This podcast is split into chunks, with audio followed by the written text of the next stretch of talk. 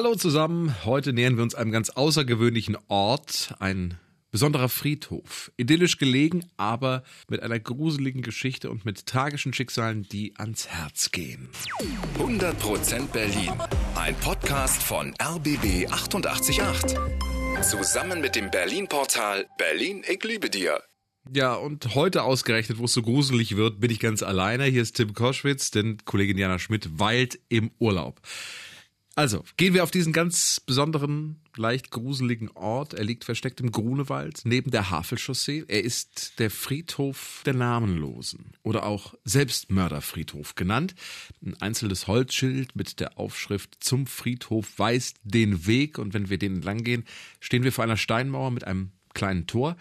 Gehen wir durch, sehen wir zahlreiche Kreuze und auch Grabsteine. Viele davon ohne Namen.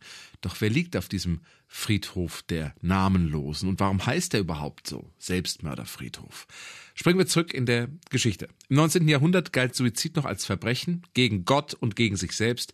Das erzählt Historiker Karl Peter Steinmann.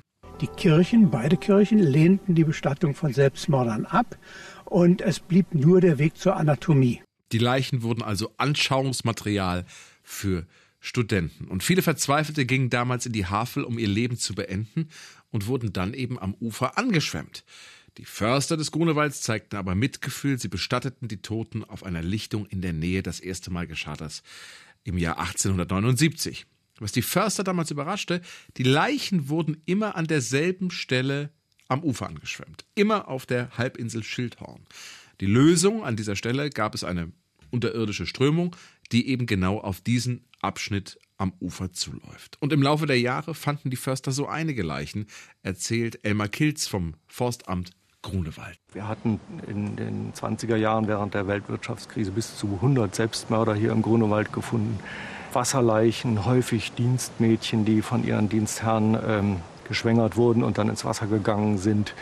Ist eine Geschichte, die in den Anfängen äh, sehr tragisch war, weil sich Förster, die ja nun eigentlich mit Begräbnissen und Leichen nichts zu tun haben, darum kümmern mussten, weil sich einfach keiner drum gekümmert hat. Ein Schicksal bewegt hier ganz besonders, das der Minna Braun, einer jungen Krankenschwester.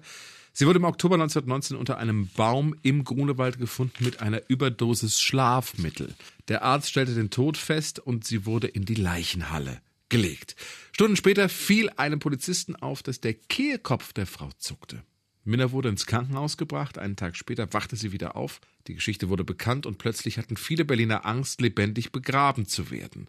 Särge aus Glas oder mit Luftlöchern kamen dann in Mode und Minna Braun, die fand man drei Jahre später wieder unter einem Baum im Grunewald. Dieses Mal war ihr Tod endgültig und sie wurde dann auf dem Selbstmörderfriedhof bestattet.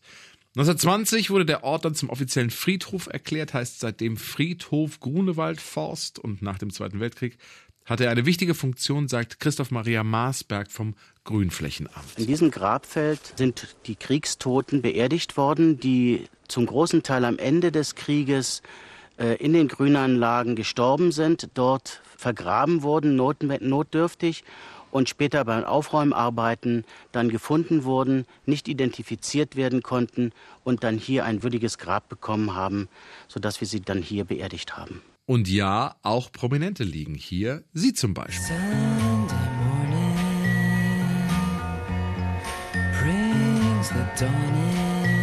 Christa Pevkin, Künstlername Nico, Sängerin der Band The Velvet Underground, die Muse gewesen von Andy Warhol. 1988 starb sie dann bei einem Fahrradunfall auf Ibiza und ihr zu Ehren stellen Fans immer mal wieder eine Flasche Rotwein auf den Grabstein. Doch ewig werden dieses und alle anderen Gräber nicht mehr im Grunewald sein. Bestattungen gibt es heute schon keine mehr und in einigen Jahren soll der Friedhof aufgelöst werden und die kleine Lichtung der Natur zurückgegeben werden. 100% Berlin. Ein Podcast von RBB 888. Zusammen mit dem Berlin-Portal Berlin, ich liebe dir.